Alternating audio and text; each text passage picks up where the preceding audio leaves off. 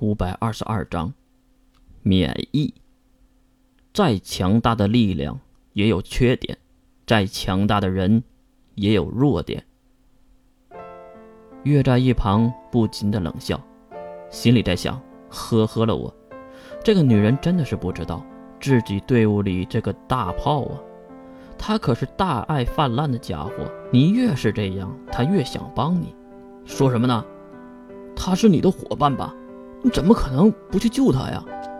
会救，我自己就行。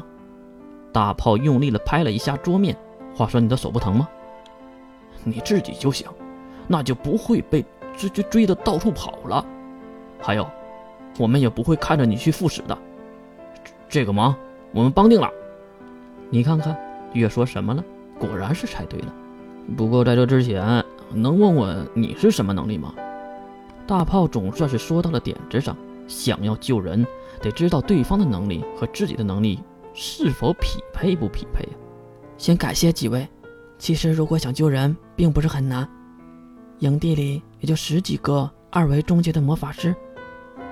刚才我也看到了，露露女士应该是二阶顶级的血族人吧？其实看露露的头发就知道，一头的粉红还不算血红，分家的低能者。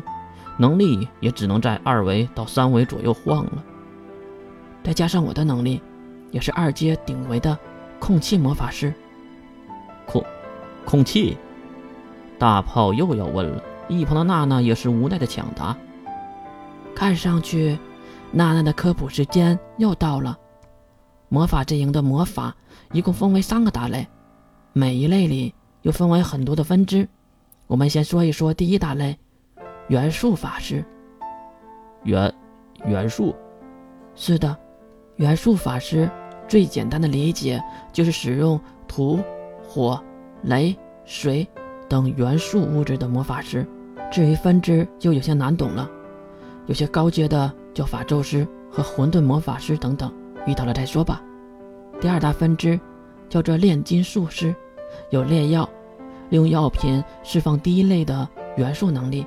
也有毒类的和治愈类的药品，最为代表性的就是绝风药品了，那就是炼金术士中的炼药师做出来的。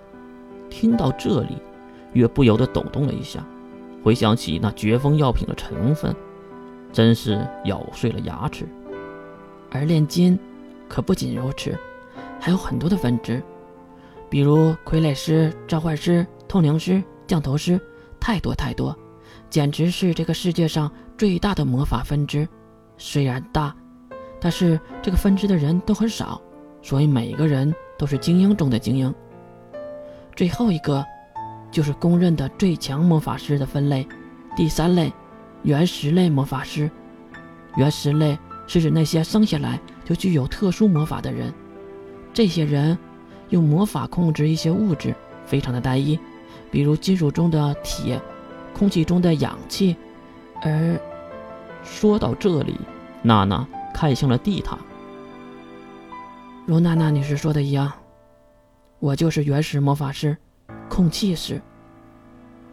我能控制的气体是二氧化碳。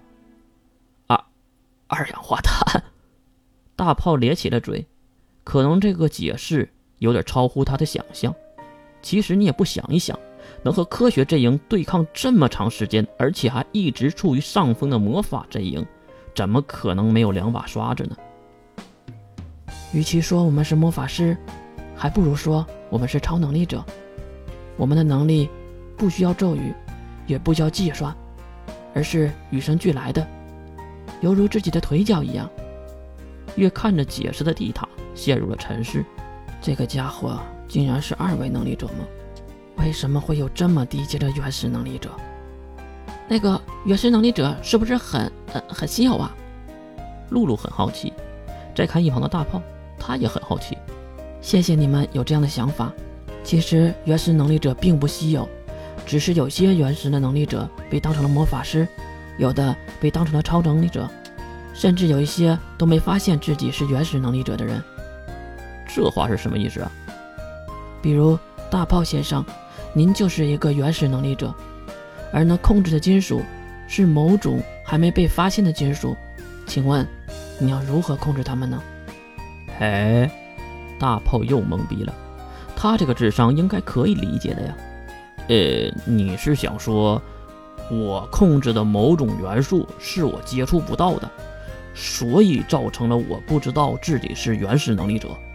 对，比如血族，不就是控制血液的原始能力者吗？啊！露露也是张大了嘴巴，可能她要消化一阵了。哈，放心吧，这个说法是错误的，原始能力者是不遗传的。娜娜给出了评论，迪塔也是嘻嘻的笑了起来。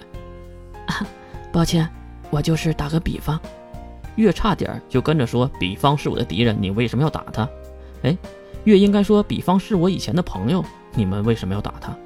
比方就算了吧，我们还是考虑一下如何救回你的同伴吧。好，就这样，大炮和迪塔开始了计划。由于迪塔是在营地里跑出来的，所以对营地比较熟悉。在他指出的位置，大家得出了这样的结论：罗马正教的人也是为了躲避包子和 S 零二的人，在一个废弃的水力发电站临时驻扎，那里只有两个入口。